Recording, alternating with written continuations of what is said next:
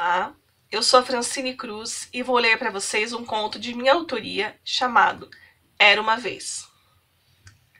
Era uma vez uma escritora, e daquelas bem ruins, pois começava seus contos com Era uma Vez, e já nas primeiras linhas fazia uso de conjunções simplórias como pois.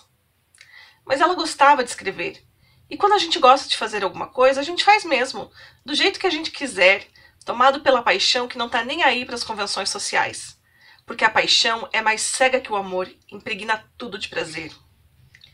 Talvez uma boa maneira de expressar os sentimentos da nossa escritora seja dizer que era uma virgem possuída por uma incontrolável luxúria lexical. Entretanto, apesar de sua paixão pela escrita, essa escritora, contraditoriamente, não escrevia muito.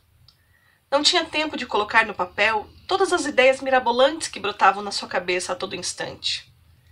Ganhar dinheiro para garantir a sobrevivência da família era prioridade. Trabalhava em dois empregos e a escrita não tinha nada a ver com nenhum deles. Disso de escrever, ela só tinha mesmo o autoproclamado substantivo.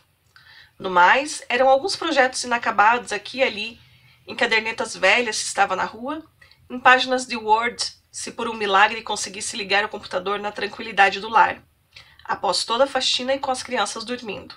Que sonho! Claro que ela já havia pensado em desistir de escrever. Acabou escrevendo sobre isso. Gostava de divagar na metalinguagem.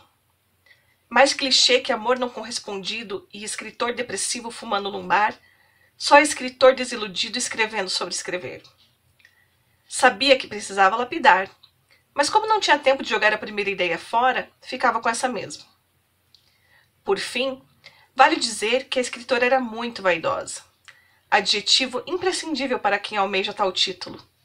Como já dizia minha amiga Ana, a gente sempre acha que é Fernando Pessoa. E ficava num eterno dilema entre mostrar seus textos para o mundo, vaidade das vaidades, ou não mostrar para ninguém, também por vaidade. No meio dessa indecisão, resolveu terceirizar o problema e enviar seus originais para um jornal literário da cidade.